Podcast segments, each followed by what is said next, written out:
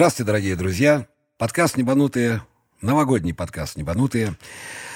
А, финальный выпуск этого 2019 года. И сегодня круглый стол, в котором решил я собрать поколения от самых маленьких до самых больших.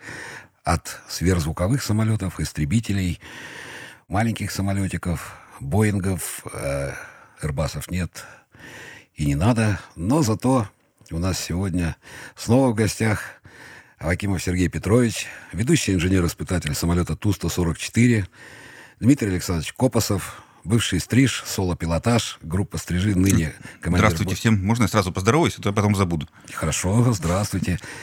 Олеся Шалаева, второй пилот пока, совсем скоро уже не буду открывать тайну. Привет, Олеся.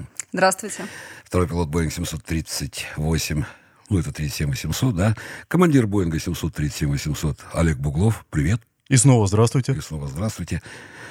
Сергей Петрович, здрасте.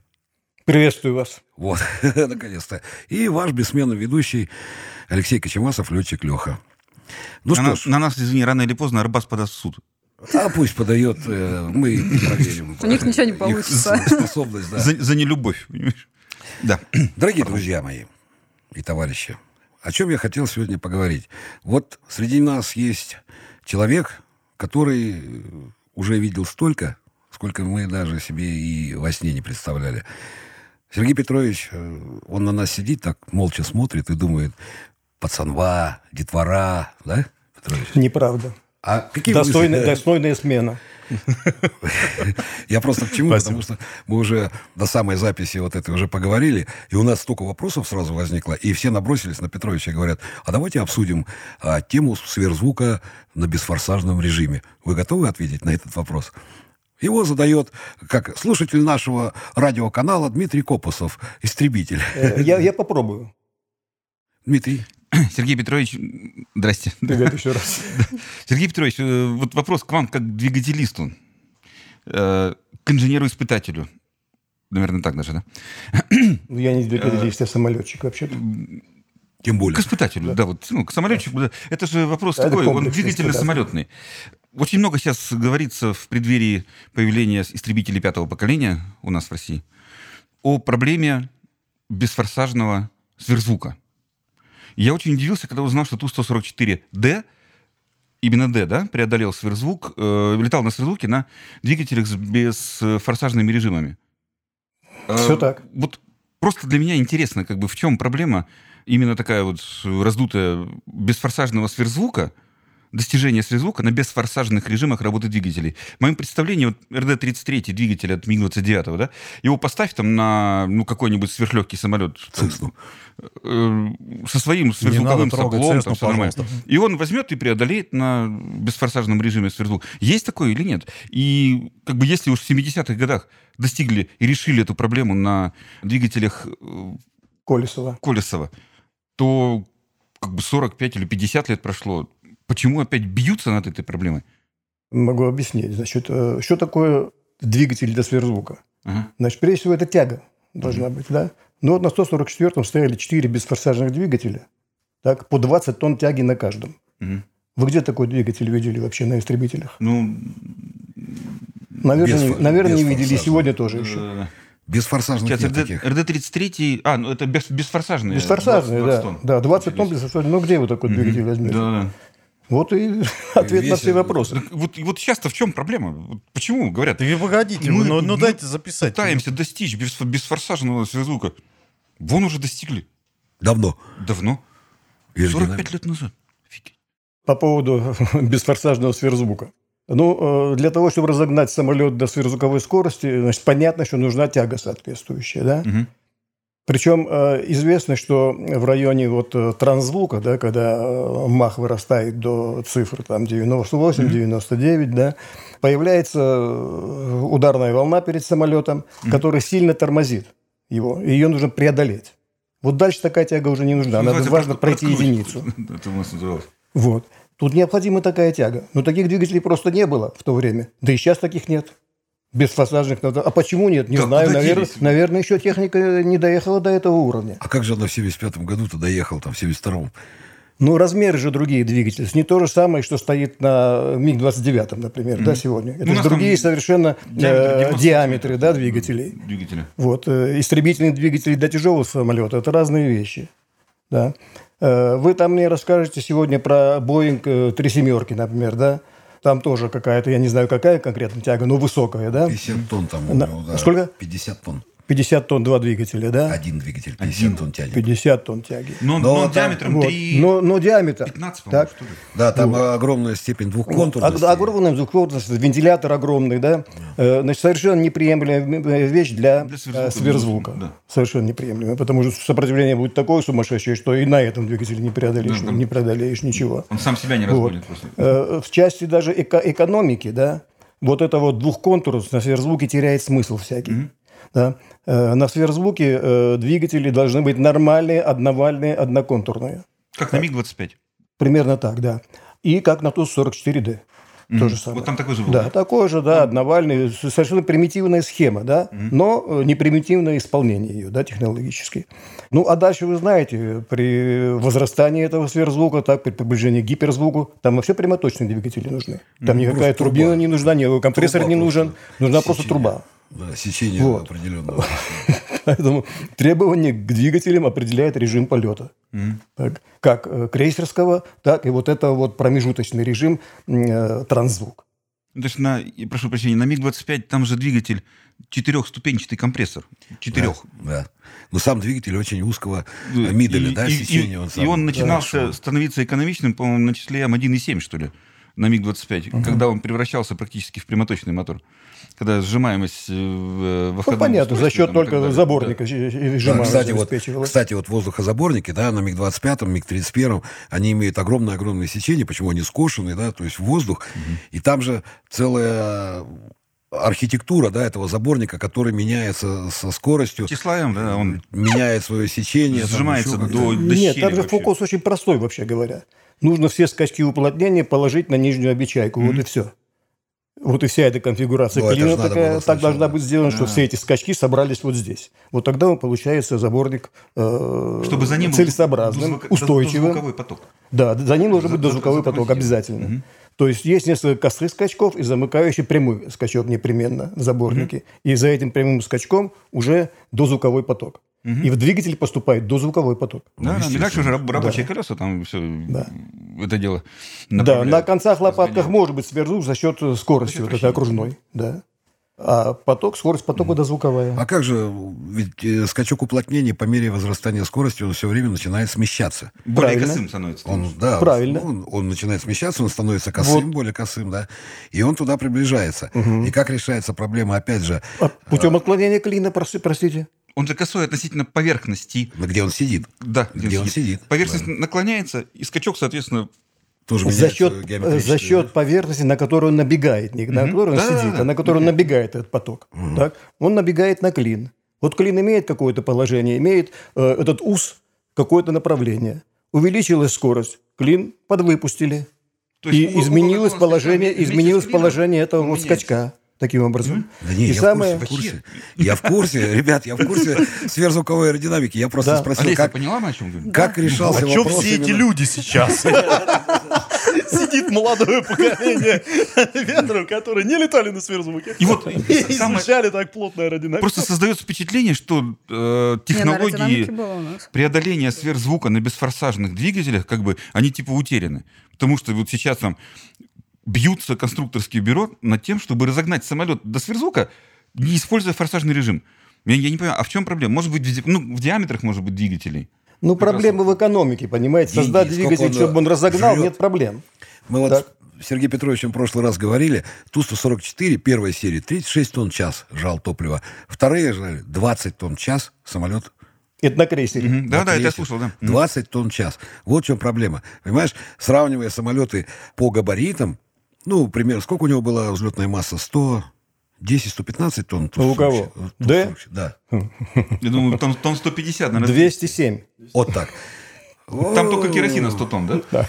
Вот теперь, э, смотрите, 200... Куда я имел в виду пустого самолета, пустой самолет. Нет, пустой самолет около сотни. Ну, я говорю, меньше, 100, 100, меньше, 100, меньше, меньше. меньше даже. 98, 97 Да. тонн. Вот Вот так. смотрите, то есть если мы говорим сейчас об э, целесообразности и возможности разогнать самолет до сверхзвуковых скоростей, давайте сравним по габаритам и по своим размерам весовым характеристикам. Боинг 767, да, будем говорить, тоже в пределах там этих же масс, около 200 тонн, ну там чуть поменьше, у него расход часовой 4,2 тонны. Да. Ребята, 4,2 и 20 тонн в час. Понимаете, о чем мы говорим? В пять раз. И поэтому я думаю, что на сегодняшний день проблема не заключается в том, чтобы ну, разогнать самолет до сверхзвука на бесфорсажном режиме. Но мы форсаж для чего включали, Дим? Для того, чтобы быстренько выскочить на сверхзвук, правильно? Ну, По факту. Нет, не быстренько выскочить Да. вообще. Там потому скорее что... Тяги нам там скорее было. от- отдача хватило, тяги да. с килограмма двигателя, с килограмма веса двигателя. Да. Вот это вот, я думаю, и есть наибольшая проблема. Потому что легче всего разгонять самолет, ну, подкинь керосину и все. Братан, все твои Да, проблемы решены. тяга. Вот там в- в расход, блин, Там, там не только расход, там температуры 20 пойдут и все прочее. 20 литров в секунду. Это еще турбина выдержит 20 должна. килограмм в секунду. Не помню, не важно. Ну, Подкинутый керосин должна 10 выдержать турбина секунду еще. На, 20, Раз. на 29-м Второе. Да.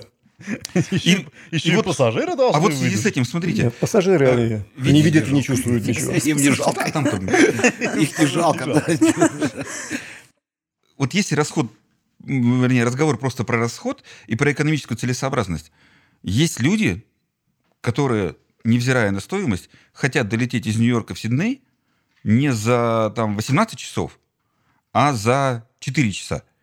Но ведь эта проблема тоже не решена. И для этих людей деньги не имеют значения. Они готовы заплатить любые деньги. Ну почему Но- этому человеку не купить СР-71? Не разработать почему? Не вложиться в разработку. Вот, опять же, может быть, там не в этом проблема. Уже есть разработка сверхзвуковых бизнес-джетов, и скорее, Да-да-да, всего, про скорее, скорее всего э, следующее поколение С них начнется. сверхзвуковых, оно с них начнется.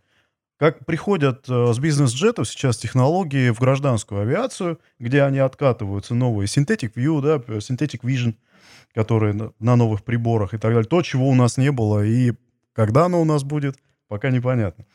Вы сейчас с кем говорили?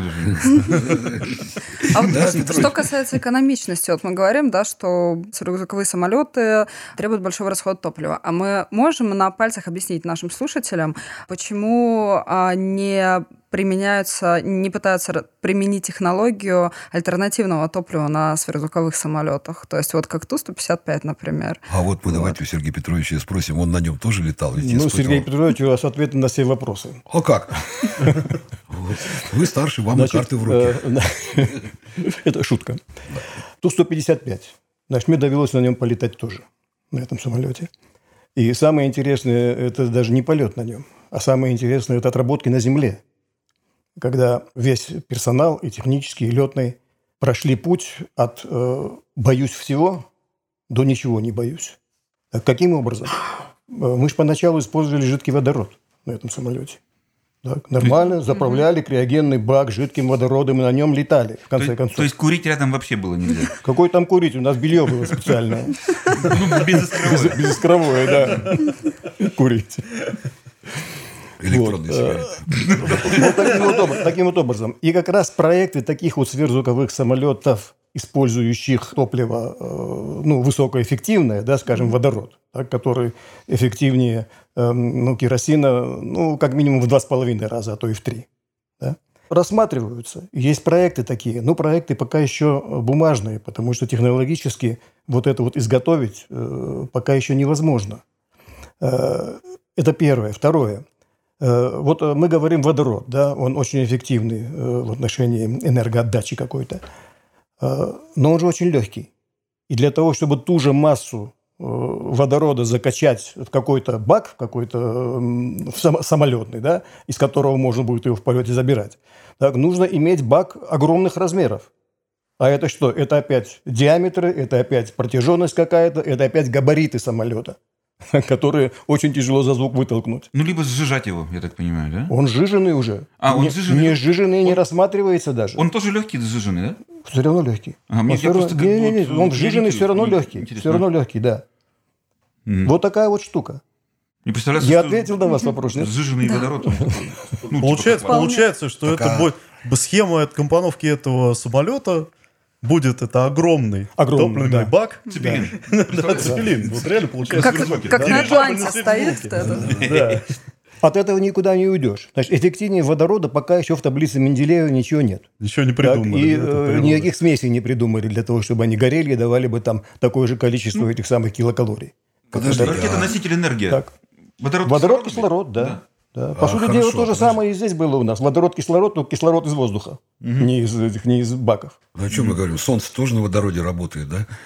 А что, оно там Но горит я- и в гелий превращается, но не кислород. Да, но я думаю, что это вопрос времени. да. Когда-то наука до этого дойдет, наверное. Когда-то мы научимся это осваивать, и когда-то мы, наверное, сумеем сделать двигатели такие, которые сумеют вот это вот э, миниатюрными, они будут достаточными давать приличную тягу да, на водороде. Но это не все сразу. А может быть и водород, да, превратят в твердое состояние. Это не знаю, это не знаю. Вот Ну, поработав с, кисло- с водородом немножко, да, Алексей э, Викторович, не тоже для себя. с, с твердым спиртом. Все очень похоже. Вот Новогодний выпуск продолжается. с удивлением узнал, что вот водород в том состоянии, в жидком, в котором он у нас в самолете использовался, он имеет температуру минус 252 градуса по Цельсию. Так, сейчас на Кельвина трудно пересчитать мне. Вот, одним словом, это та температура, при которой вся таблица Менделеева находится в твердом состоянии. В твердом. Водород в жидком и гелий в газообразном. Все, все остальное твердое. Значит, безобидный азот, который может попасть туда, в этот вот водород, это уже песок, который забьет фильтры, забьет топливную систему. Понятно, да, какие требования к чистоте? Это все не так просто к этому нужно Да-да. прийти. Да-да. И к чистоте, вот, собственно говоря, этого водорода получается. Водорода, да, Так, даже водорода. Даже водорода Да, да, да, да, да. То есть там Да. примесей в этом газе не должно быть от Конечно, слова ни в коем совсем. случае, потому что они превращаются в песок. И вот со стороны всегда, да что там, водород с кислородом, шарик надул, бабум. Да. А потом, когда начинаешь, да, касаться вот более-менее углубленно, и такие проблемы возникают. Но оказалось, что мотор-то на водороде работает веселее, чем на керосине. Так В он два с половиной раза вот эту часть мы проверили. А по температурам, там, жа- жаровая Все нормально, камера, мы же тот же самый двигатель. Двигатель Кузнецова. Я немножко повторяюсь, потому что в прошлый раз тут при встрече я это уже рассказывал. Двигатель Кузнецова НК-8, который известен там по Ту-154, по 62, это двигатель. Вот его чуть-чуть переделали на фирме Кузнецова, и он кушал и жидкий э, водород, и э, потом жидкий природный газ. Вот сейчас таксисты, этого. представляете. Да, Я тоже мотор переделал. вот так. Запускался он веселее. Вот в полете мы его останавливали, запускали двигатель, он веселее запускается на водороде, чем на керосине. Ну, по, по факту я говорю, что получается водород, он сам по себе чистый, да, потому что если там какая-то э, керосин, он же не жидкий льется в двигатель, потому что это воздуховозду... э, топливо-воздушная смесь. Смесь. Да, она через форсунку превращается в газообразное состояние, там с парами и все, а там и масло, присадки и все, и воспламенение, а водород что, он пух и все, да, как ты говоришь, шарик. Была такая история, вот я ее не рассказывал. Э, BBC, известная эта радиокорпорация, решила сделать фильм об этом самолете небольшой. И приехали сюда к нам, попросили нам, э, нас его показать. Мы пригнали самолет в Шереметьево. И вот э, дама такая, она, по-моему, продюсер, она и ведущая была этой программы в белоснежном костюме.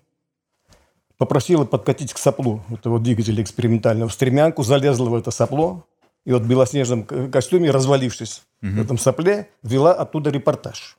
Так. Потом она вышла из этого сопла и показала, что на ней никаких следов нет. Мгм. То есть это еще экологически сажи, чистый двигатель получается. Чистая вода на выходе, Чистый, чистый. Это в смысле экологии, это ну, стопроцентная чистота. Ну, в воду превращается на выхлопе. То, то, за что сейчас борются везде, да, движение зеленых, девочка Грета и так далее. Пожалуйста, чистейшие. Ну, вот так вот хорошо было. Даже не испачкалось, а техники тоже там лазили в белых, да, с маской. Там, Обязательно, а как же? солидол. Солидол, как же, да? А как же? Ну, интересно. Мне вспомнилось э, просто по поводу поджигания керосина и водорода. Старинная такая инженерная байка, когда молодые инженеры-выпускники приходят на аэродром, и бывалый инженер или техник самолета курит там бедро керосина, все, и он, значит, ну, правда, должна быть морозная погода. Вот, и он, значит, в этом ведре керосина бычок тушит. Естественно, круглые глаза, там все братан, ты что, холодный керосин не разожгешь, там он до плюс 28 вообще не испаряется и так далее. А продолжение этой байки, соответственно, этот же молодой человек, лейтенант, там, инженер, берет это ведро и затаскивает э, к своим друзьям в бытовку. Говорит, смотрите, я вас все научу. Никого нет. Ну, блин, ну ладно. Уходит, ведро остается в бытовке. И когда все собираются, в бытовке плюс 30, Говорит, смотрите, как я сейчас буду бычок тушить. А, многие инженеры любят рассказывать эту Такая это вот байка, байка. Байку, не знаю. Такая это байка, байка, и так она же давно уходит, уже там, я не знаю, сколько существует военно-воздушные силы наши. Действительно пытались так делать, и бычок не зажигает ведро керосина. Вы не зажгете. Но да. если разлить керосин по бетону и вот а сапогом по, теп, по теплому особенно. Э, ну, вот бетон, выхлоп, да, вот за этот чистый бетон, разливаешь керосин и пью, этой подковкой чиркнуть от сапога, искорку дать, воспламеняется реально. У вас тоже была веселая юность, Алексей Викторович. Ну, У меня есть еще один вопрос такой. То есть, э, мы тут коснулись перспектив э, сверхзвуковой авиации и так далее. Вопрос был в обслуживании двигателей и вообще в обслуживании самолета сверхзвуки, потому что с коммерческой точки зрения основные расходы в авиации это топливо, финансовый лизинг, там, либо операционный лизинг по самолету, платежи и его обслуживание. А дальше уже начинается аэропорт, ну, это... мы с вами, пилоты и кабинный экипаж и прочее. Да уж. Вот вопрос, вопрос по обслуживанию в этих самолетах. То есть как часто это проходило, да, как часто необходимо было это делать.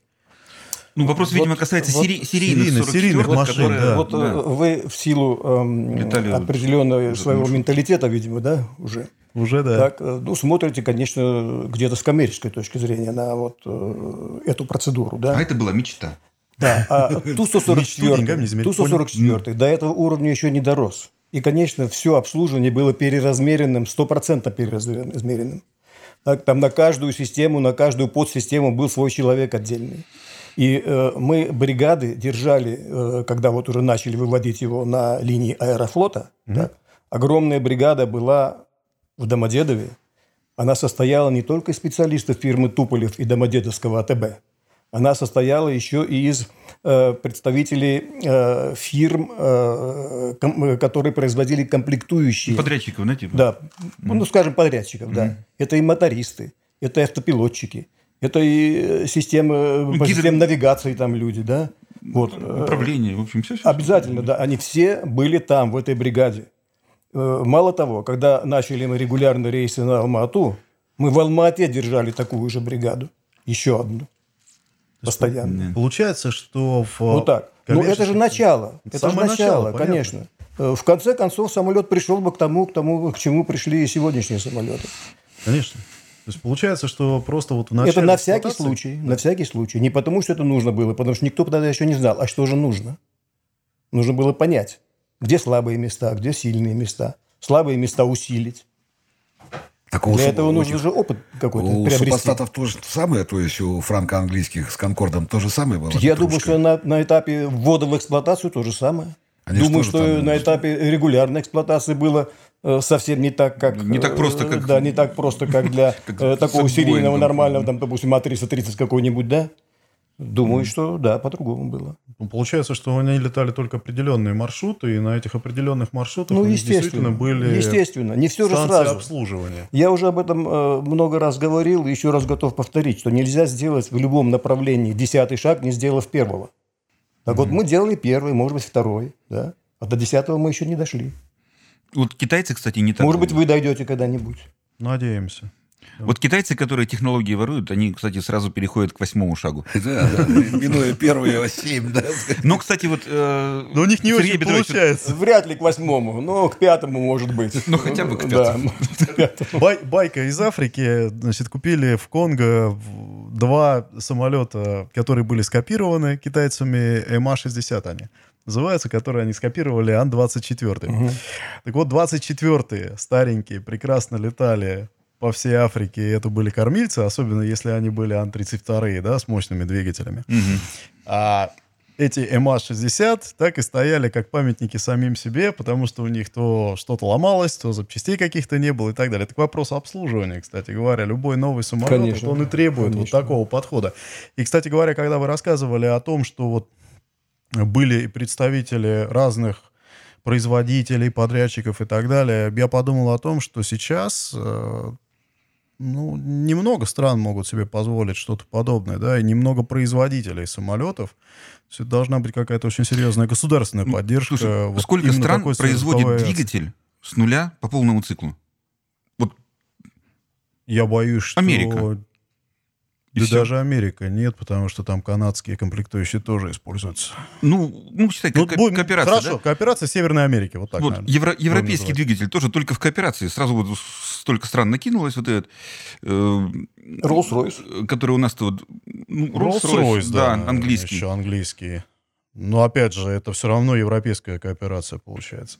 Ну, и только Россия могла себе... Ну, Советский Союз, разумеется, да позволить двигателю тут с, нуля, с разработки да. и до выхода в серию. Но, опять же, если об этом уже э, mm. если об этом говорить, мы уже говорили, что не хватает инноваций, разработок. С чем это вообще может быть связано? Вот э, как сейчас КБ работают, например, э, вот э, а как работа КБ менялась э, вот с тех времен, когда разрабатывались там Ту-144, например, 155, и сейчас, э, может быть, как раз отсутствие вот этих инноваций, разработок связано э, с непопуляризацией, может быть, э, э, авиапрома, может быть, среди молодежи... А, Наверное, так. С коммерциализацией. Почему сейчас э, не хватает этих вот молодежи, энтузиастов, вот любителей авиации, которые хотят а, развивать авиаотрасль? Почему вот э, из вашего предыдущего интервью я просто поняла, что сейчас а, меньше народу приходит э, в КБ на работу, если я вас правильно поняла? Вы меня немножко огорчаете. Я тоже думал так же, как вы сейчас что вот все уже рухнуло давно, э, пропикировала вся эта авиационная промышленность угу. до невозможного уровня, угу. и дальше уже возврата нету. Потом вдруг я узнал э, таких людей, с вами я познакомился сегодня, но до вас я познакомился э, с множеством молодых людей, которым интересна авиация. Я как-то воспрял духом, а сегодня вы меня пытаетесь снова так нет, тут вопрос-то правильно Алиса ставит. Она не в курсе, да, вот этого, потому что раньше было это на слуху у нас. Вот у меня сын учится в МАИ, да? Да. Вы с ним знакомы. Знакомы. Он тоже, вот, он с интересом относится. Да. Но когда мы говорили о том, сколько было э, людей-выпускников в ваше время, когда вы мои окончили, и куда они шли, и э, то, что мне рассказывает мой сын, который говорит о том, что да у нас там 15 человек осталось на выпуск, да, которые будут выходить. Но что такое 15 специалистов, выпущенных, пусть даже очень хорошо подготовленных, но их в размерах государства? Это ни о чем ведь. Ну, может, может быть, финансирование сейчас как-то хуже стало конструкторских бюро. Я имею в виду, вот а, как сейчас идет вот а, разработка каких-то новых проектов? А вам не кажется, что ту проблему, которую вы сейчас, вот, которую вы сейчас затронули, она касается не только авиации? Вот мы люди около авиационные, поэтому нам это ближе, и мы это видим. Есть, кроме авиации, и э, судостроение, есть автомобилестроение, есть э, станкостроение – есть множество других отраслей, о которых мы с вами не знаем, и которые раньше э, при советской власти существовали, существовали очень неплохо. А сегодня их нет. А вот не было, Почти да, раньше проблем авиация. таких, что, допустим, а, КБ Туполева, разрабатывая новый тип самолета, а, у нее стоит задача, нам надо изготовить вот титановый так, какой-нибудь вал, и Куда где-то, да, проблема, где его заказать. То есть на сегодняшний день это реальная проблема. Заказать где-то, чтобы его сделали... Э, Всесоюзный институт легких сплавов на э, Кунцевской, ВИЛС. Я обращусь.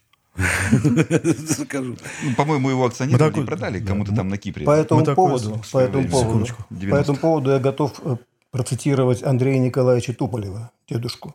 Он говорил так, что одно рабочее место в авиационной промышленности дает 5 рабочих мест в смежных областях. Mm-hmm. Понятно, Причем да? высоко... и смежные области тоже начинают... Причем высокоинтеллектуальных. Да, да, да, да, да. Это электроника, это а электроника, это да. металлургия, э, это химия. Технологии. Ну, технологии это уже, да, это уже э, это комплексное такое понятие. Вот так вот. А можно вот смежный с Олесей вопрос? У нас была гражданская авиация в Советском Союзе в период 90-х она раз вот как-то вот пропала. Сейчас пытаются правительство, дай бог им, как говорится, здоровье и упорство, возродить обратно гражданский, гражданский авиапром, авиастроение. Но мне кажется, наибольший провал чувствуется по производству гражданских авиационных двигателей. Самолеты еще куда ни шло, там Суперджет, МС, там а, Ту-204, Ил-114, все равно заделы и разработки есть. По двигателям, вот ПД-14 разрабатывают уже э, лет, наверное, 10, и такое впечатление, что его разрабатывают с нуля. По сухому горячая часть полностью французская, холодная часть в Рыбинске делается, ну, второй контур. На каком этапе появился провал по авиационным двигателям в России? Или это наследство Советского Союза, когда, собственно, по большому счету, гражданские двигатели это были огражданенные военные? Ну, сначала создавался Ну, двигатель да, для военного да. самолета, потом его, о, у нас есть такой мотор, поставим его на, на Тот гражданский самолет, самолет. гражданский самолет, да. А, а там, соответственно, ни расходы, ни, учит, ни э, ресурсы, ни громкость, шумность. Не, а, кстати, а вот НК-8, да, он же чисто гражданский сначала был двигатель изначально. Вот, собственно, все. Да, по-моему, да. Потому что я что-то не помню аналогов Я тоже военной авиации, НК-8 и Д-30, да, кого, Да. которые тоже Да. Д-30. Д-30, который на Ил-76, да, потом пошел? Да, он потом пошел, да, поэтому там э, изначально двигатели НК-8 Кузнецовские, они были Он сразу... на были- Як-42 он И стоял, на- Д-30 тоже. Сначала, И вот- да, там были, и вот. пока появился вот этот... И вот, Мгм. сейчас э, весь мир летает на гражданских, но зарубежных двигателях, аналогов которым, как оказалось, с- ни в Советском Союзе, ни в э, Новой России вот не оказалось. Так это подход другой вообще к технологии Вот- изготовления И вот на каком этапе как бы появился этот провал? На Сергей Петрович, это хоть примерный как бы вот ответ. М, 1990 год. 90-е. Да. Были какие-то заделы на гражданское двигателестроение? Вот э, тогда Может испытывались быть, то, что не, ре- темы? не реализовалось. Вы знаете, что я еще раз повторю, что я не моторист, не, не двигателист, я самолетчик. Я всю жизнь проработал на фирме Туполев. Мгм. Вот. Но, естественно, с мотористами я как-то общался всегда, да. Это были серьезные фирмы. У них были перспективные разработки. Мгм. Особенно на фирме Кузнецова. Всегда они были перспективные. Это Самар- Самарская, по-моему? Это да? самарская Мгм. фирма, да. А падение, оно э, началось э, одновременно с всеобщим падением. Мгм. Ну, все сразу. Это 90-е годы. 90-е годы. Там- Все было просто, простите меня, разбазарено. Там и развал, и, мне кажется, целенаправленное лоббирование со стороны А и Б по И уничтожению. Да. Ну, Ну, на мой правда же. взгляд, совершенно непонятно, э, как можно было акционировать оборонную промышленность. Ну, это Ну, как это можно? Ну, Как И- кастрюли же надо Из-под крышки, да, кастрюли же надо делать на авиационном заводе, да. У меня вопрос немножко другой, да, отвлеченный с, с точки зрения пилотирования. Бывая в Монино, да, и видя, как люди умудряются поднимать практически из, там, из пепла, да, эту машину, вот, мне всегда хотелось попасть, посмотреть, как же это выглядит сверху, как, как летали, ну, потому что углы атаки, да, судя по а, ви- видеокадрам, которые остались на посадке, обзор у пилотов был не очень. Вы же в кабине были, наверняка летали, да? На То есть Ту-144. на Ту-144. Я возвращаясь к самолетам. Расскажите, пожалуйста, вот об этом. Потому что Там- то, то, там- что нам точно будет недоступно, это слетать в кабине 144-го. Ну, на симуляторе можете. Это на симуляторе. Э, При опущенном носе Мгм. Обзор из кабины Ту-44 примерно такой же, как из э, автобуса. Огромное стекло перед вами. Значит, получается- обзор великолепный. Так было- Единственная Почти высота кабины. Единственная, выс- ну да, высота. Как на и- 47-м. да, выравнивание, Ну да, высота, Скорости, да. Там, да, ну. например, обрез эм, э, двери вот передней входной пассажирской. Мгм. Это 7 метров над уровнем бетона. 7 метров. 7 метров. Вот. Ну, кабина чуть побольше получается, потому что на приличных уголках стоял.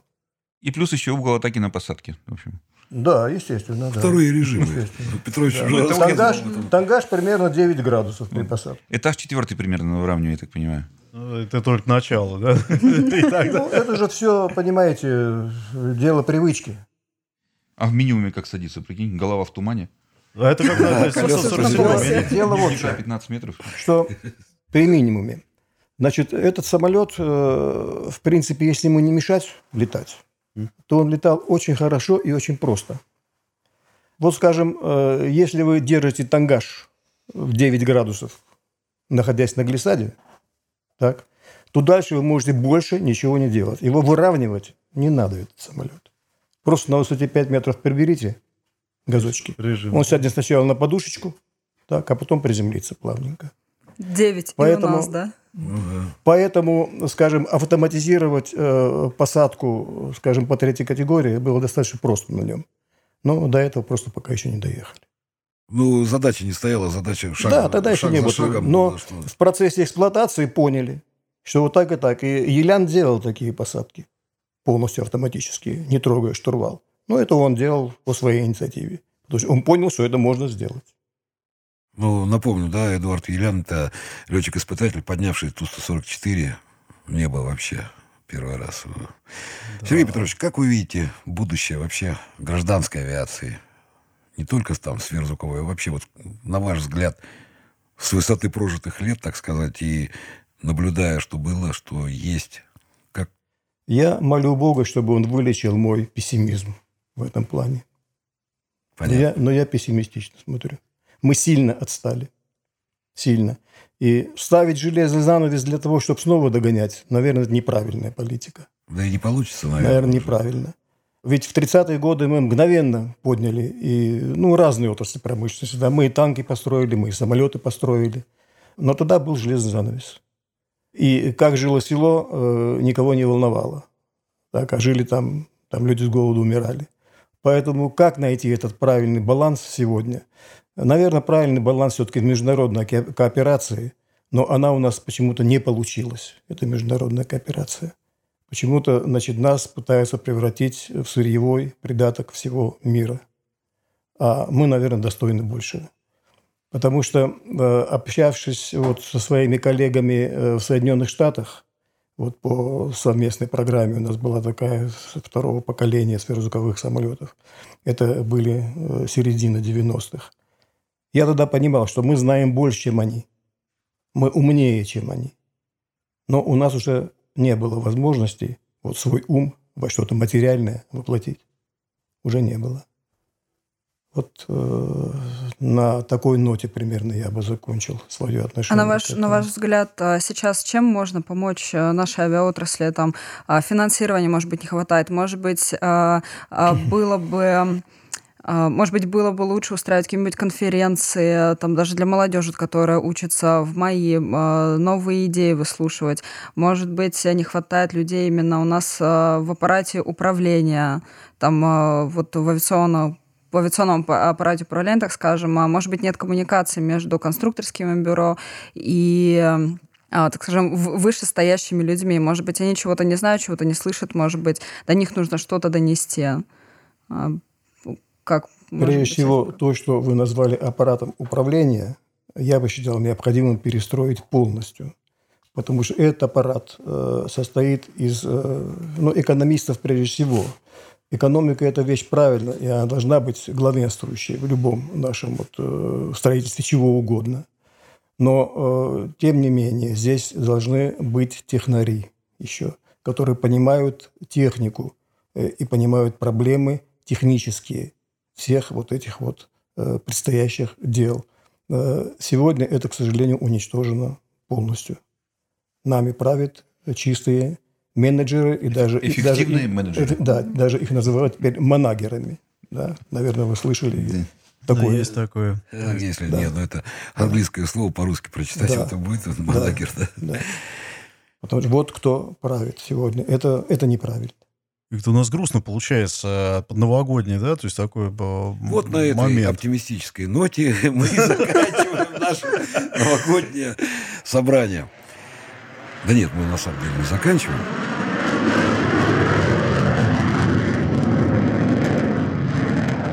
Я очень много времени пытаюсь задать этот вопрос, и мне как-то не удается. Сейчас удобный случай. Э, Как вы, гражданские летчики, относитесь к двухчленному экипажу? Хороший вопрос. Ваш Отвечает. Так, минута пошла. Ну, отвечает будет Александр Друзь, да, то есть от друзья у Давайте- нас давайте нет, консилиум устроим. Консилиум. Так, так, так, Смотрите, будет а, отвечать-то? давайте, давайте так. а, Отвечает как- Олег Буглов. Да, как не летавший в Много многочленных экипажах, да, ну... Я могу сказать, что сейчас на каждого летчика э, выпадает гораздо больше нагрузки. И те узкоспециальные знания, которые были у, допустим, штурмана, либо борт-инженера, мы в какой-то момент в нашем графике должны находить время и изучать, пополнять эти знания по самолету. С учетом того, что производитель очень неохотно выдает какие-то реально узкоспециальные вещи, охраняя это авторскими правами, чем угодно. Написать письмо в Боинг и спросить, ребята, а вот э, у вас там в процедуре для техников написано, что э, мы должны за 15 минут э, в холодное время года обязательно включить э, топливные насосы электрические да? э, в гидросистеме. Да, то есть если самолет стоял cold weather operation... Гидронасосы. Не- гидронасосы. Не, не топливные. Гидронасосы. В, обяза- в обязательном порядке для... э, мы должны включить их за 15 минут, чтобы они прогрелись. А почему у нас нет этого в нашей процедуре? То есть мы пришли на самолет, он долго стоял. Таких знаний у нас нет. Понимаете? То есть есть некая нехватка этих знаний. Так все-таки Их- отношение Да, а твое теперь про какое? многочленный Теперь, экипаж. теперь про многочленный экипаж.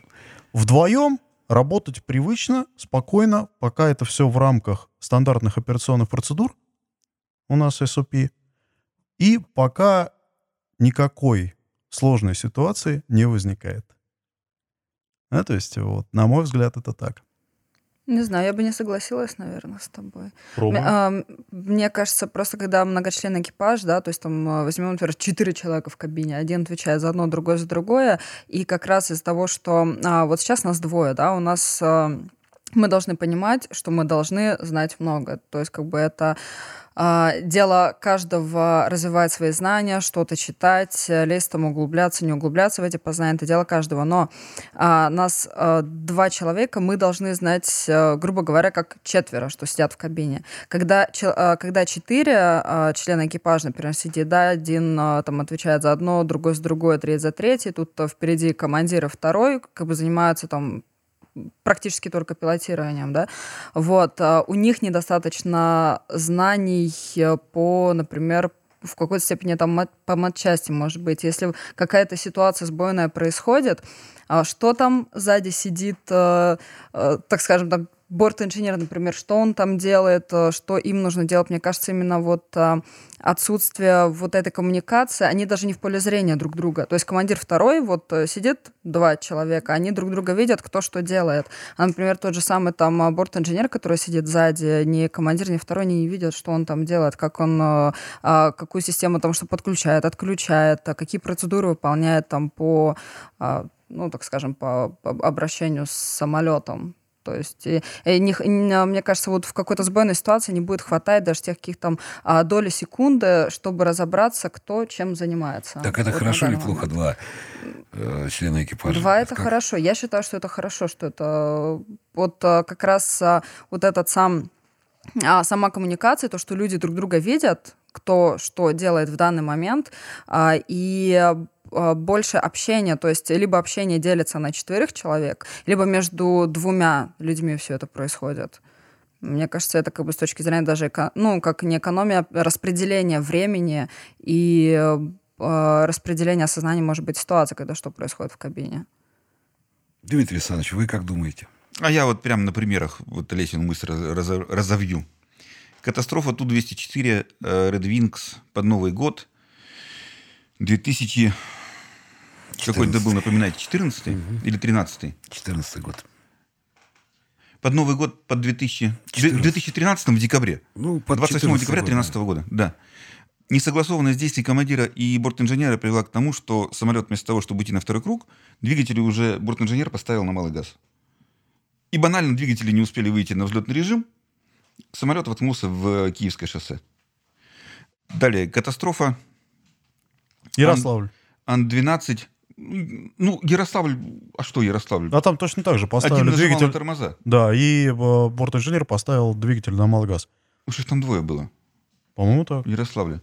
Ярославль. Ну, в Ярославле изначально причина, э, ну, как, как по маку, да? Официально, да? Официальная, да. Официально. Обжатие тормозов вторым пилотом. И Тоже из-за этого они случай, там да, еле-еле, да? И темп А- разгона не тот был. просто. Да, да, да, да. А, вот, а вот яркая при- э, катастрофа Ан-12 в аэродром Андреаполь. Тверская область, 90... да. Ой, 96-й, по-моему. Не помню я сейчас тоже. да, где-то вот э, 96-й 90, был, 90 да. годы. Я тогда в Приморско-Ахтарске служил, где-то 90... шестой там полк э, создавали, Ан-12 взлетает в условиях дикого обледенения. Ладно, там командира заставили взлетать. Неправильное решение на вылет. Ну, просто его заставили. Командующий летел на отдых. Ему надо было округа. да, улететь. Да. Вот.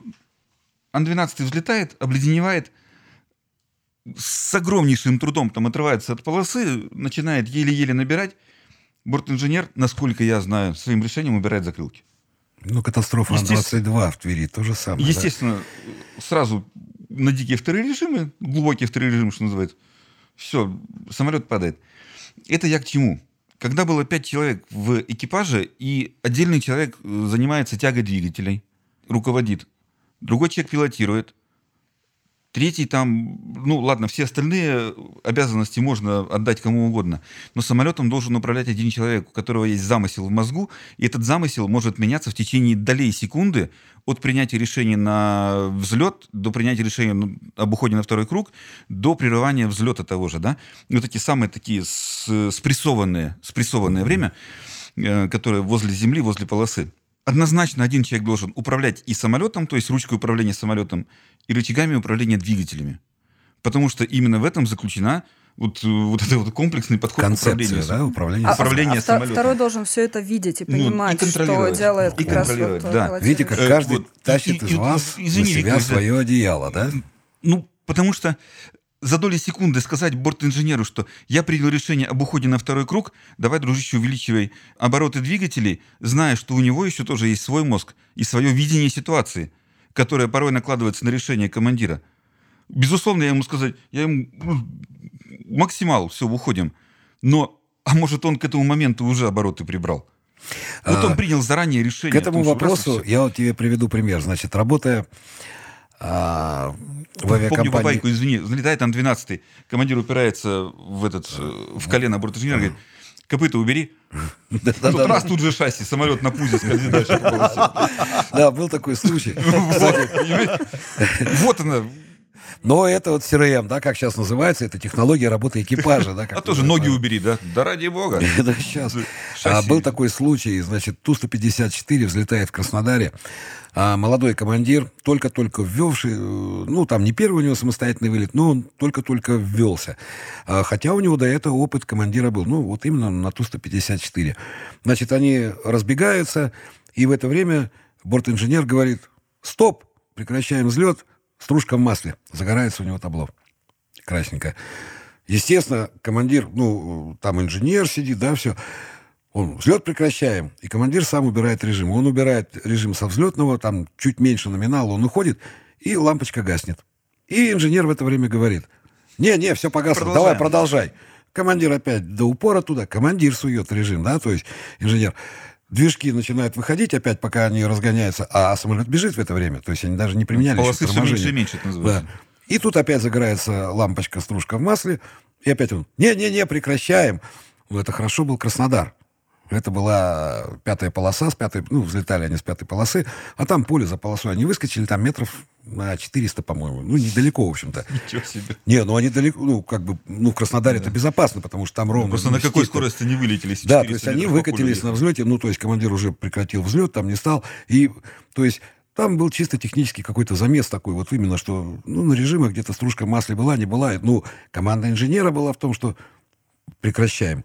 Как у нас прописано в современных самолетах, независимо от того, кто решил прекратить взлет, то есть командир взлетает, да, второй пилот у него видит, и он ему говорит, реджект, стоп, да, прекращаем. Мы обязаны выполнить ту, эту команду, прекращаем. То же самое, как уход на второй круг.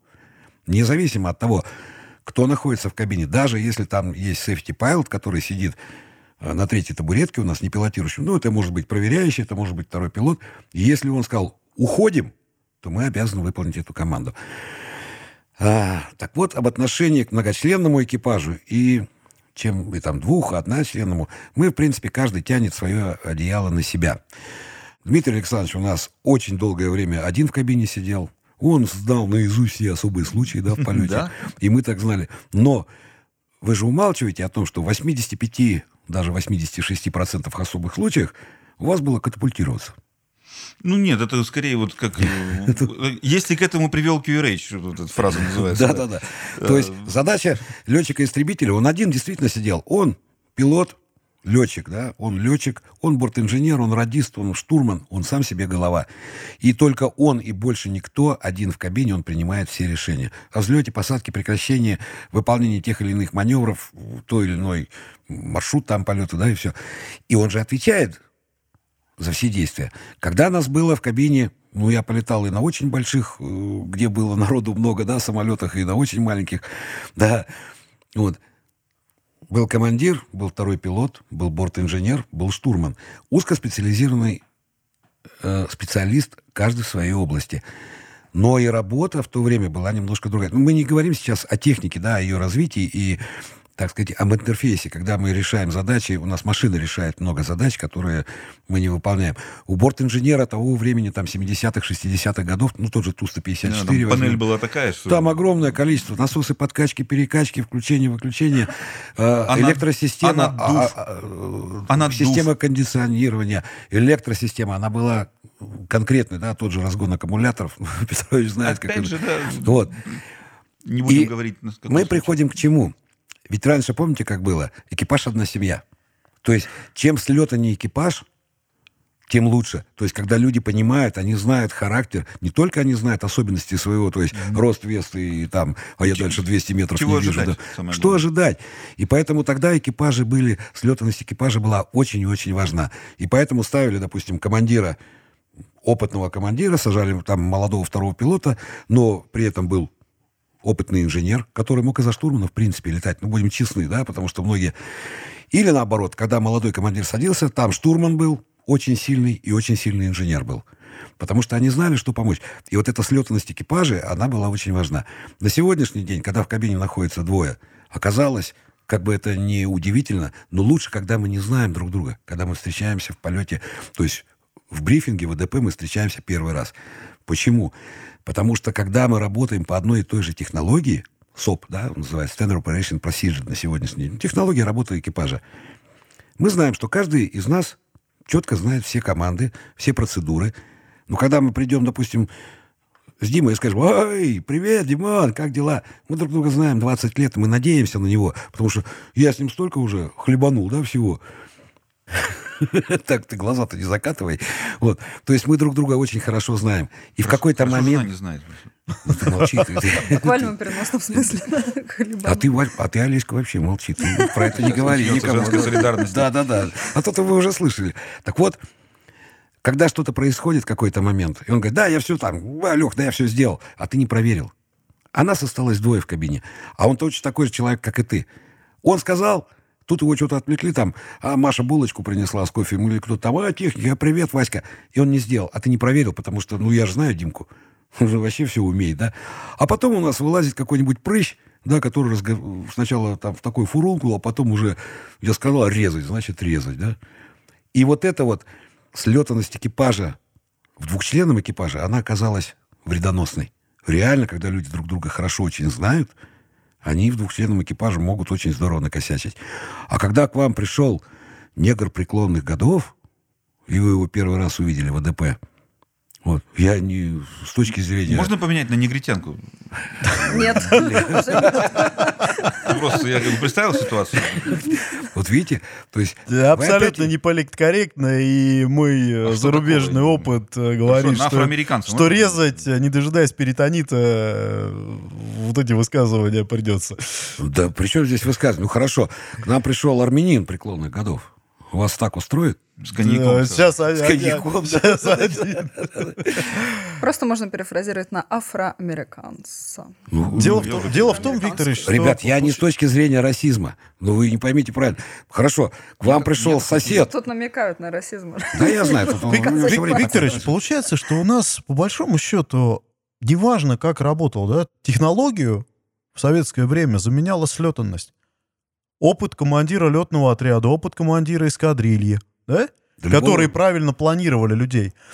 Технологии, которые были тогда, в том числе и полетов. Ведь э, тогда там э, не было ни RNP-1, да, или Ну, каких-нибудь заходов, да, э, RNAF-AR, да, RNAF, Authorization AR. Required, для которых точность самолета вождения сейчас уже человеческими мозгами, к сожалению, не обеспечивается. Недостижимо, да. Недостижим, ну не получается. Только компьютер. Только компьютер это Разумеется. делает. Это Вот. вы у То есть- сыночка спросите, вчера мы с ним решали отказ. GPS, GLS и всех остальных. Он говорит, о, То есть первый пол- раз. получается, Решили? что не, то- не я тебе только, потом расскажу, если захочешь. Да-да-да. не только развитие технологий вот именно в э, самолетных, да, привело к двучленному экипажу, а еще и инфраструктуры летной вокруг. То, что сейчас находится в мире. Требований полетов самих. наш-. Экономика, к этому привела. Экономика, скорее всего, здесь была и двигателем прогресса, вот я так скажу. Потому что, допустим, нет необходимости ставить привода, которые, если полетать по северам сейчас, показывают в небо... Хорошо, Пальцем. если да, Пальцем. пальцем. Пальцем. Ну да, есть спутник, есть. э, Да, то есть Если хорошо. он хорошо, если он работает. работают, работают. Не, Привода ты имеешь в виду? Именно привода. Сейчас у нас хотя бы VR стали ставить, но пока не везде еще стоят дальномеры. А, Вариамнимус рейндж. да. Это То есть всенаправленный, всенаправленный маяк. маяк. Есть, понимаете, вот здесь, Я то знаю. там где, там, где я начинал учиться летать, да, в Штатах, их сняли. Он всего один был на Аляске привод, NDB-шный, да, non-directional bit, всенаправленный. Его сняли, и схема, по которой летали все для обучения, ее просто показывали как вот пример.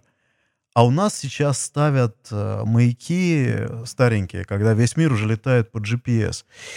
К сожалению, вот эту инфраструктуру, которая сейчас сложилась, ее проще обслуживать и дешевле. Проще запустить Ну, э, правильно созвездие спутников. Экономичнее. Экономичнее. Это экономика. Они уже запущены, больше Они, того. да, они уже Открою тебе запущены. Ой, простите, я вот... э, Тут немножко разговор пошел не в ту тему, не в ту сторону, просто- которую я ожидал. Вопрос-то, как вы относитесь, когда там... Да, ведь дело в том, что дело в том, что да, вы сегодня даже не подозреваете, что у вас стоит вместо живого штурмана автоматический штурман на Конечно, борту. да. Вместо живого бортинженера автоматический бортинженер. В виде системы там СУАСУ она в России называется, не знаю, как она на ваших самолетах называется. Да.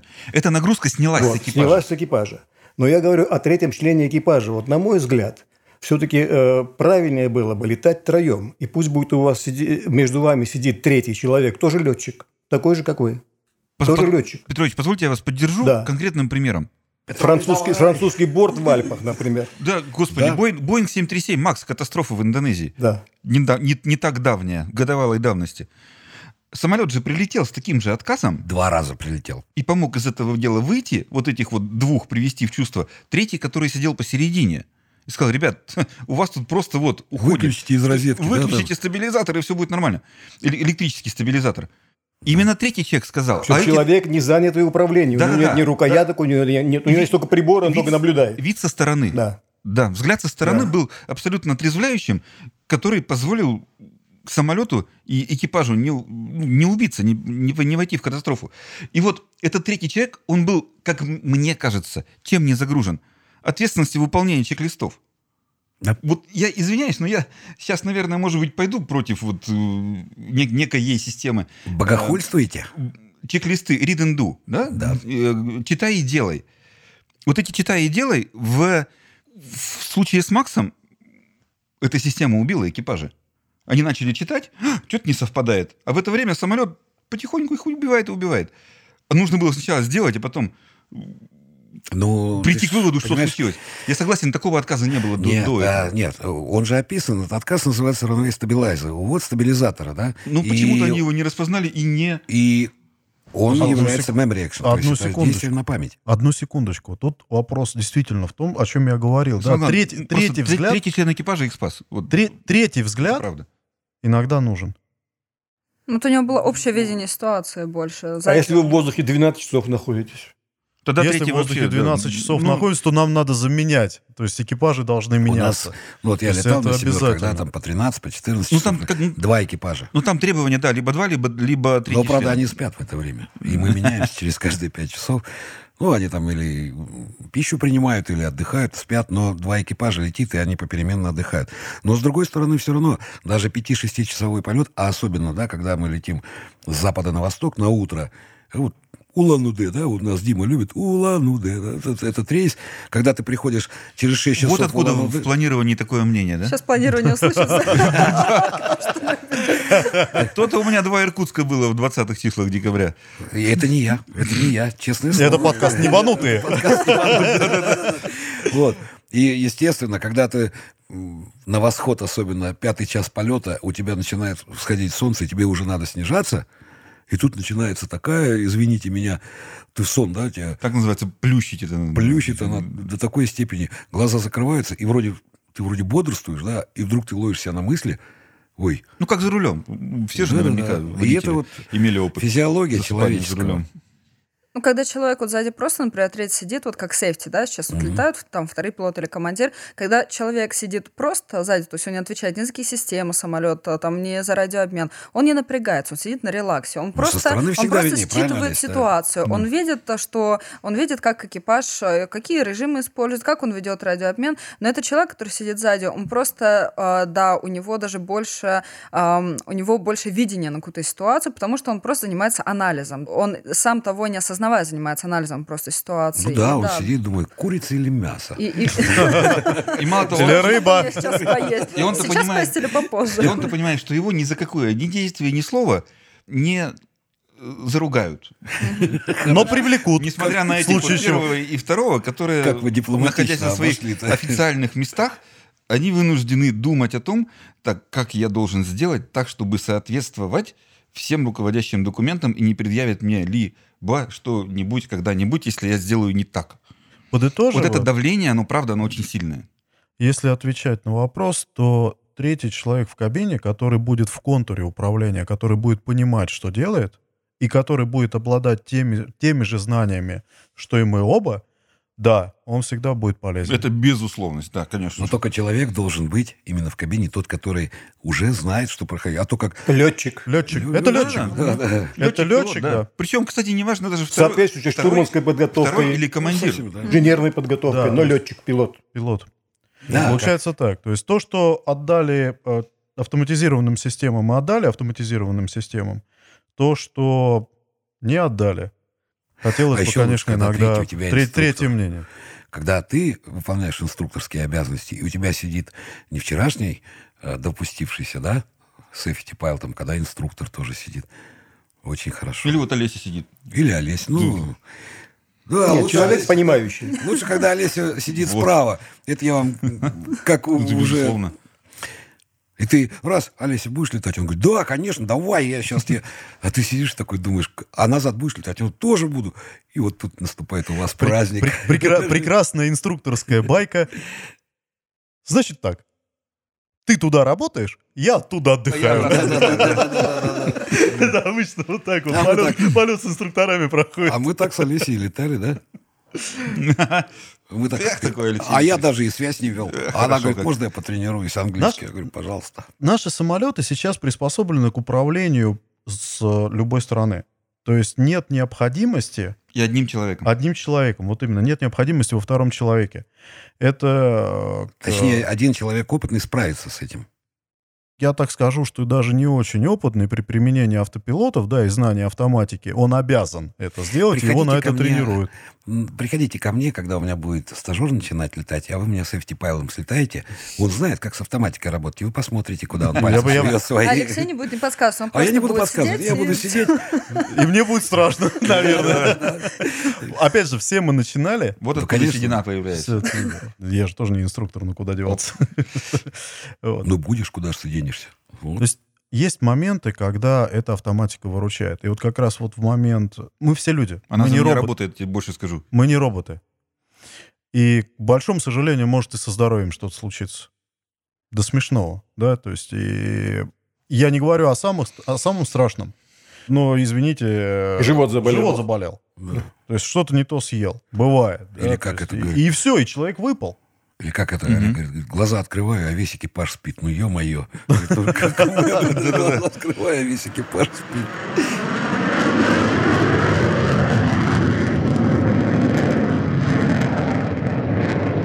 Вот граница перед нами. А- и вдруг мы обнаруживаем, что в самолете футомера нет. А, Ну, нет. Как лететь? А граница уже вот 20 километров до нее осталось. Это мы со стороны Грузии, значит, в сторону Дубая шли. Я быстро вытаскиваю РЛЭ, нахожу таблицу соответствующую, говорю, ребят, давайте пробуем. Э, Не знаю, что нам там ответчик рассказывает, там в каком он режиме стоит. Он подскажет, в крайнем случае, земле, если все мы не то. Что у вас не то. Оказал- оказалось, что он нормально работает. Казалось, что все правильно. да? Но э, так как э, футов мы визуально не имели, вот эти футы приходилось подсказывать отсюда вот. Из этой книжки. Вот для чего третий человек иногда нужен. Да, вот как раз третий А человек. мы на МиГ-29 летали в командировку за границу по футовой системе. Да вы сумасшедшие, нам, доработали, нам доработали 6 самолетов под международную навигацию, и в том числе поставили футомер. Но если на 29-м, как бы на, ну, на нормальном МиГ-29, высотомер, он двухстрелочный, то есть... э, Метры и километры. метры и километры, то нам поставили футомеры трехстрелочные. Можете представить себе, э, выдерживаете там, э, ну, там 380 эшелон. Ух ты ж, елки-палки. Три А это ну, как? Ну-ка, Какой да. какой Стрел-? Какая стрелочка у нас на 12 часов, а По какая трем у нас... стрелкам, да. И хорошо, знаешь, э, по метрам, у нас там табличка, естественно, перевода метры, э, метровых высот футовые.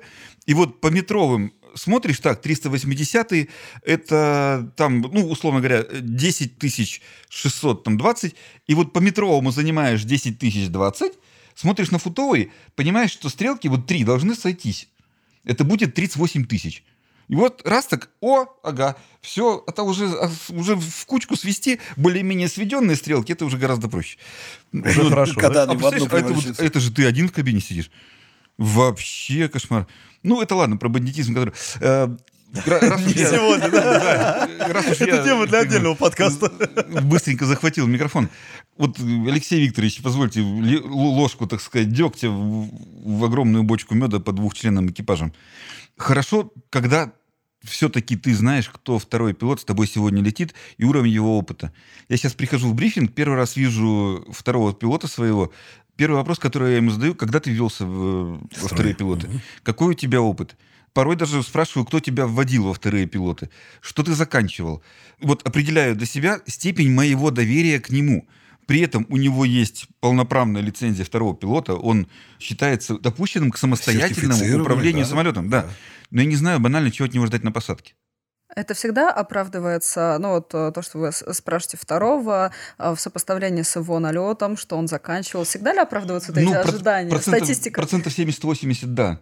Не так давно э, летим с э, вторым пилотом, он ввелся, вот, говорит, в сентябре, потом у меня там отпуск сложился, потом и так далее. Хорошо, давай поработаем. Вот, э, я лечу туда, как обычно, да, ты летишь обратно. Вот, а, и повезло, у нас с ним было 5 или 6 рейсов. Первый рейс, второй рейс, у меня степень доверия к нему расширяется и расширяется. Э, К пятому рейсу я уже знаю, чего от него ждать на посадке. Как рано или как поздно он э, начинает выравнивать самолет.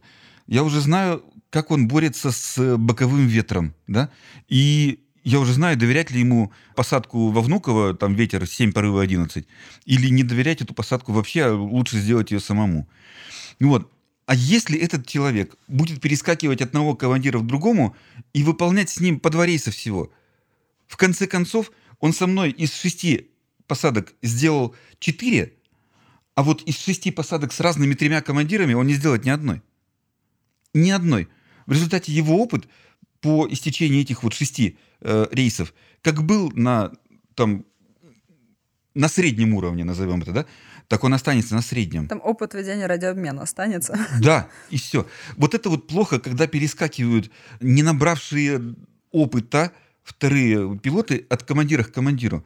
В этом плане, мне кажется, все-таки полезно было бы закреплять, э, особенно вот только введенных молодых вторых, за командирами на какой-то более длительный срок. Кстати, институт наставничества Вот. практикуется в разных авиакомпаниях, но это скорее из-за того, что приходят на 737 люди и на А320 люди после летных училищ.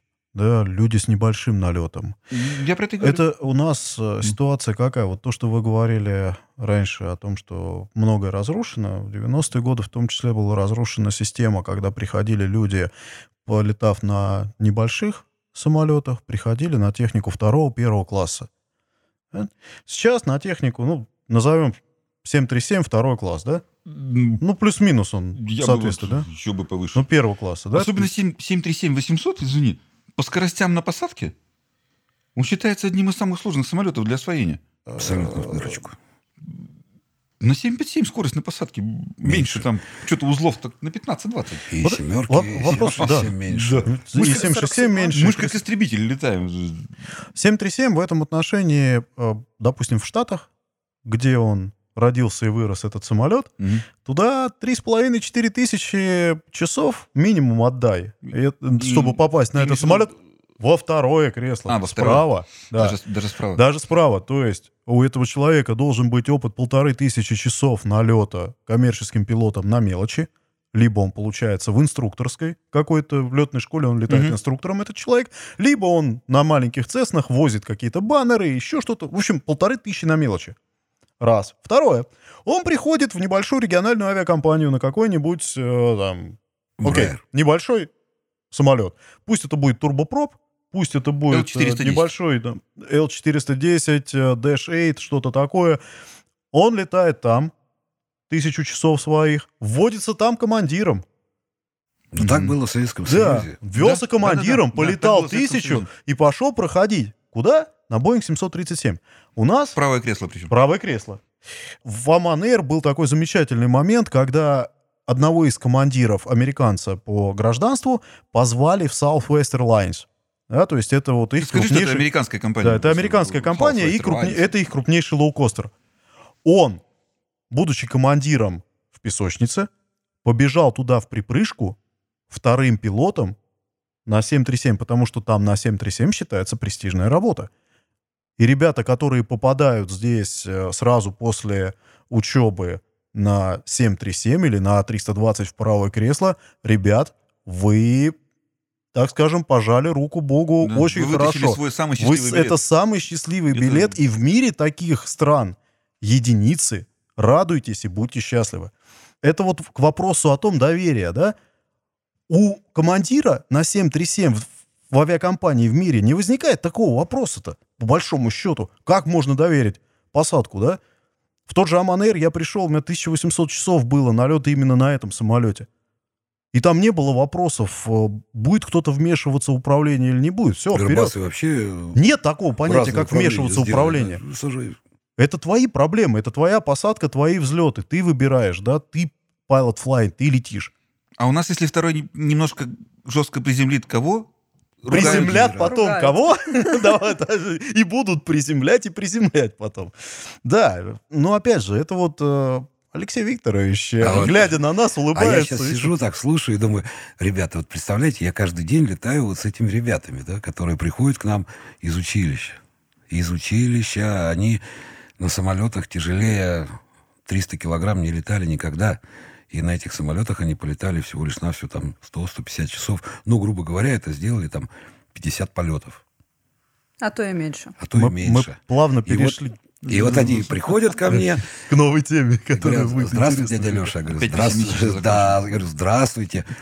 И попадают мои теплые ежовые рукавички, да. И вот здесь все начинается самое интересное. Хороший, Викторович, ты добрый. Да я добрый, но я Ты такой, добрый. да, Ну, ты назвал теплыми. Я Был бы злой, хоть бы холодные ежовые. Мне Пока мой рукавички ежовые еще добрый. Да. Но, теплые. Теплые, да. Я поймался на мысли, что э, вот от вопросов нашему гостю, да, перешли к его вопросам к нам. Ну, Наверняка же есть еще вопросы Это к опыт. молодому поколению, да? Получается. Ой, ну разве так вот все экспромтом выложишь все вопросы? Конечно, есть. А я что-то сейчас вот э, на фоне вот этих разговоров вспомнил. Тоже инструкторская работа, она довольно интересная. Она, конечно, напряженная, там всякая такая, как она говорит, неблагодарная, там туда-сюда все. Но она очень интересная. Почему? Потому что ты, зная методику летного обучения, ну, слава богу, у меня там большой опыт методики летного обучения, там истребительный, такой секой, там всяких самолетиков. Я прихожу к выводу, что иногда можно человеку даже на пальцах объяснить, как нужно летать на самолете. Так с этого и начинать надо, наверное. Да. Даже, даже в интернете Он- Алексей Викторович умудрялся мне. Он Я раб- сидел в Омане. в Омане, он мне говорит, у меня что-то посадка не получается. Я ему через там интернет пишу. Так, вот здесь как было, здесь как? Он, он мне рассказывает, ну как, как, как? Я говорю, ага. Я уже примерно представляю, откуда ноги растут. Это все письменно было? То есть не по скайпу, там, не созвон? Нет, Нет, это мы не в созвон и не WhatsApp. скайп. Да? То есть это WhatsApp. Мы да. в WhatsApp переписывались. Он говорит, да блин, у них там Тяни на перегруз. себя. Не забывай, главное, тяни на себя. Да, говорит, ну ты, ты же не забывай, говорит, на себя домики маленькие, да, от себя домики У большие. кого командира глаза большие, рано потянул. Или поздно потянул.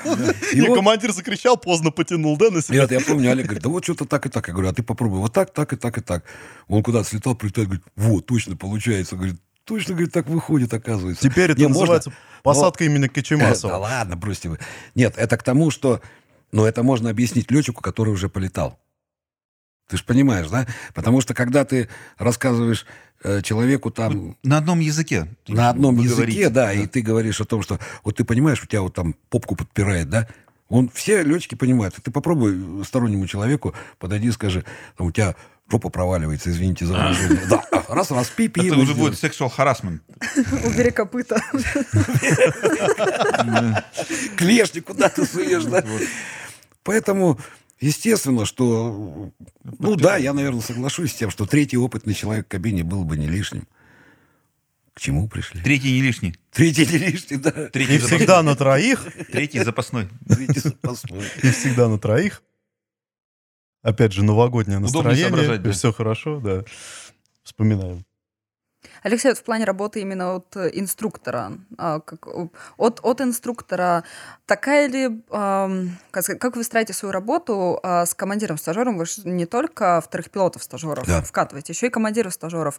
А насколько сильно приходится менять тактику работы в экипаже, а, проще ли, где, а, где-то проще, где-то сложнее, вот, либо уже с опытным человеком летать, то есть который поменял свое кресло налево, уже ответственность на себя какую-то взял, либо с человеком, который только пришел, еще ничего не понимает, так скажем. Ну, я вот скажу сразу, что вводить молодого второго пилота, даже если он с детского сада только пришел, ну, я образно говорю, да, в кавычках, что человек только с училища, неважно, с какого, даже если он полетал, второго пилота вводить всегда проще. Почему проще? Потому что ты как бы прививаешь второму пилоту, ну, это пластилин. Ты что хочешь, то с него и слепишь. Он еще не знает, как правильно выполнять полеты на данном типе самолета. Он еще не знает. То есть он знает теоретическую часть, он знает процедуры, которые а, необходимо выполнять. Но у него еще а, вот этот весь кубик Рубика из всех этих процедур, из всех команд, коллаутов и всех наших вот этих заморочек, да, в кабине которых, у него еще каша обыкновенная. То есть он знает все, он выучил, выучил. Но ситуация в самолете же меняется постоянно очень быстро, быстро, быстро. И самое большое отличие, когда говорят, как же он на тренажере же там отлетал целый месяц и все. На тренажере мы можем сделать шаг, потом отступить на два назад и опять повторить и повторить. В самолете мы этого не можем сделать. И поэтому у нас все время беспрерывный такой процесс.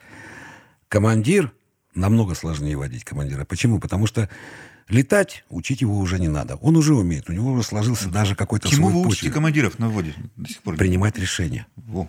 Это самое главное. То есть командир на вводе – это человек, который должен понять, что он решает, что он принимает решения и что он несет ответственность. Пора безответственности закончилась. Закончилось, да. Уже тот папа, который может вступиться, да, там, дать ремня, ну, поставить в угол, и все на этом закончится, уже прошла.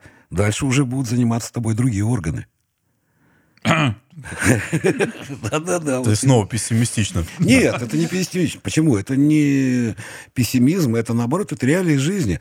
Когда-то ребенок маленький встает только на ноги, его вот за, за ручку, да, он держится там за диван, за стеночку, ходит, уходит, начинаться. И в какой-то момент он пускает все стенки и пошел сам. И теперь он понимает, что ему никто не поможет.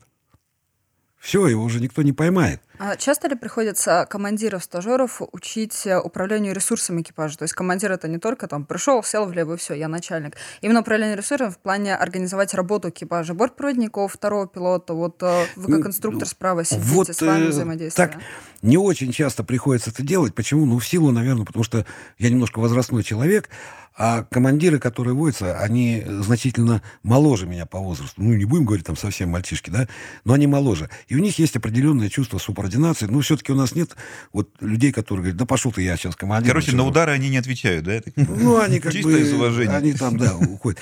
Но эти люди умеют, в принципе, построить отношения. Есть обратная сторона, когда человек слишком мягкий, и он идет на поводу. То есть он говорит, ну, давайте будем вот делать сегодня вот так, так и так и так.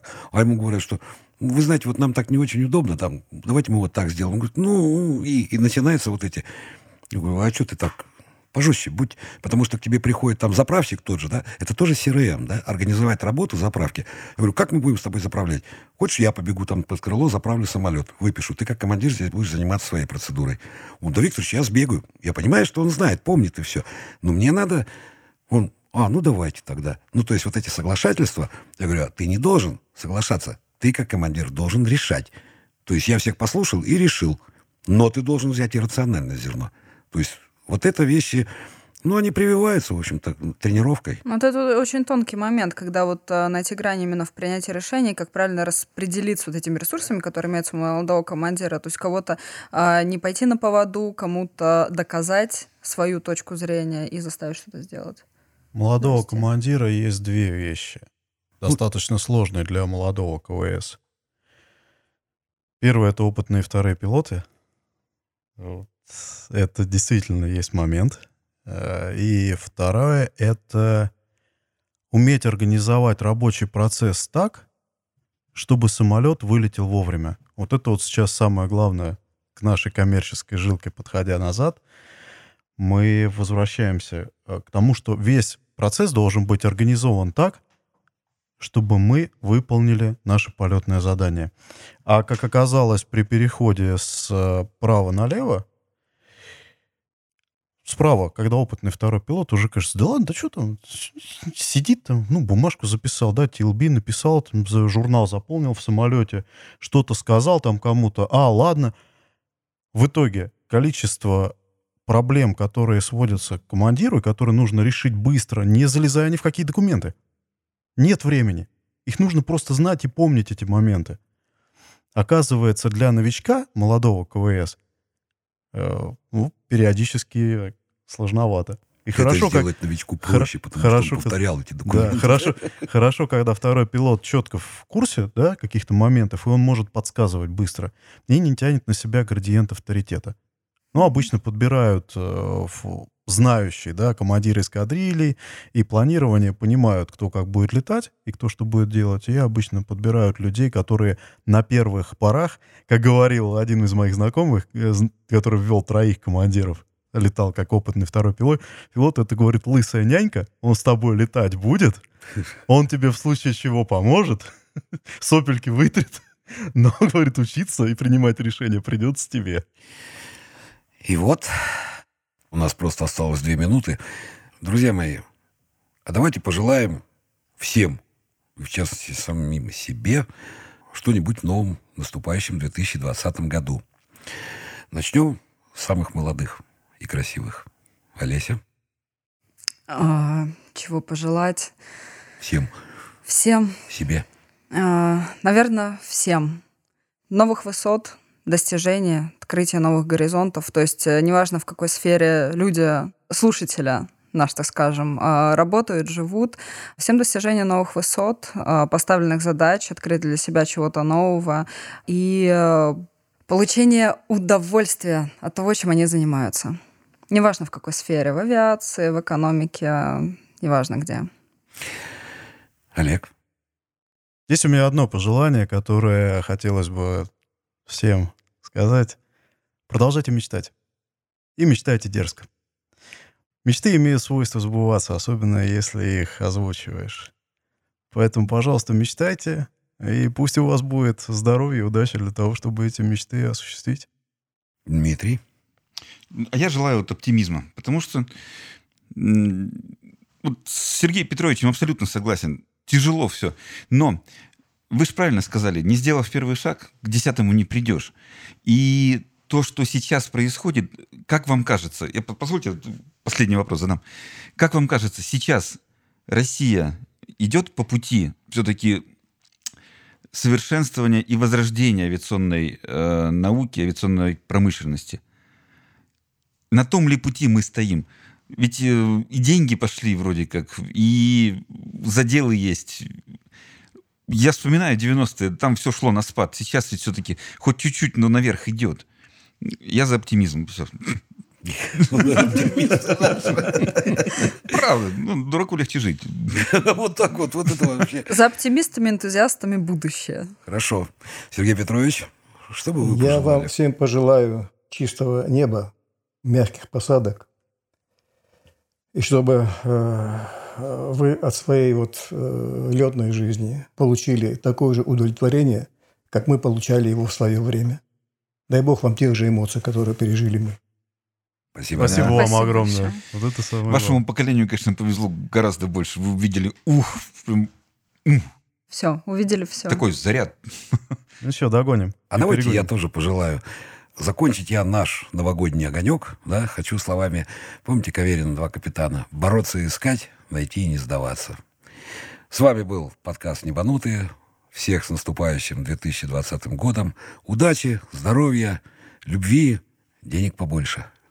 Спасибо, что вы были с нами. Алексей Кочемасов и группа, хотел сказать поддержки, но это неправильно, группа моих коллег, друзей. До свидания. На этом, на этой оптимистичной ноте мы заканчиваем нашу беседу за круглым столом. К сожалению, часы уже бьют 12. Пора поднимать бокалы шампанского за Новый год. Напомню, сегодня были Олег Буглов, командир воздушного судна Boeing 737-800, Олеся Шалаева, будущий командир самолета Boeing 737-800, Дмитрий Александрович Копосов, действующий командир Boeing 737-800, Авакимов Сергей Петрович, ведущий инженер самолета Ту-144 и летчик Леха. Спасибо вам огромное. Счастья вам в новом году всем. Я пока не забыл, я тоже попрощаюсь. До свидания. Спасибо. Всем счастливо и хорошего дня. Спасибо большое. Исполнение желаний в новом году. С Новым годом всех! До свидания.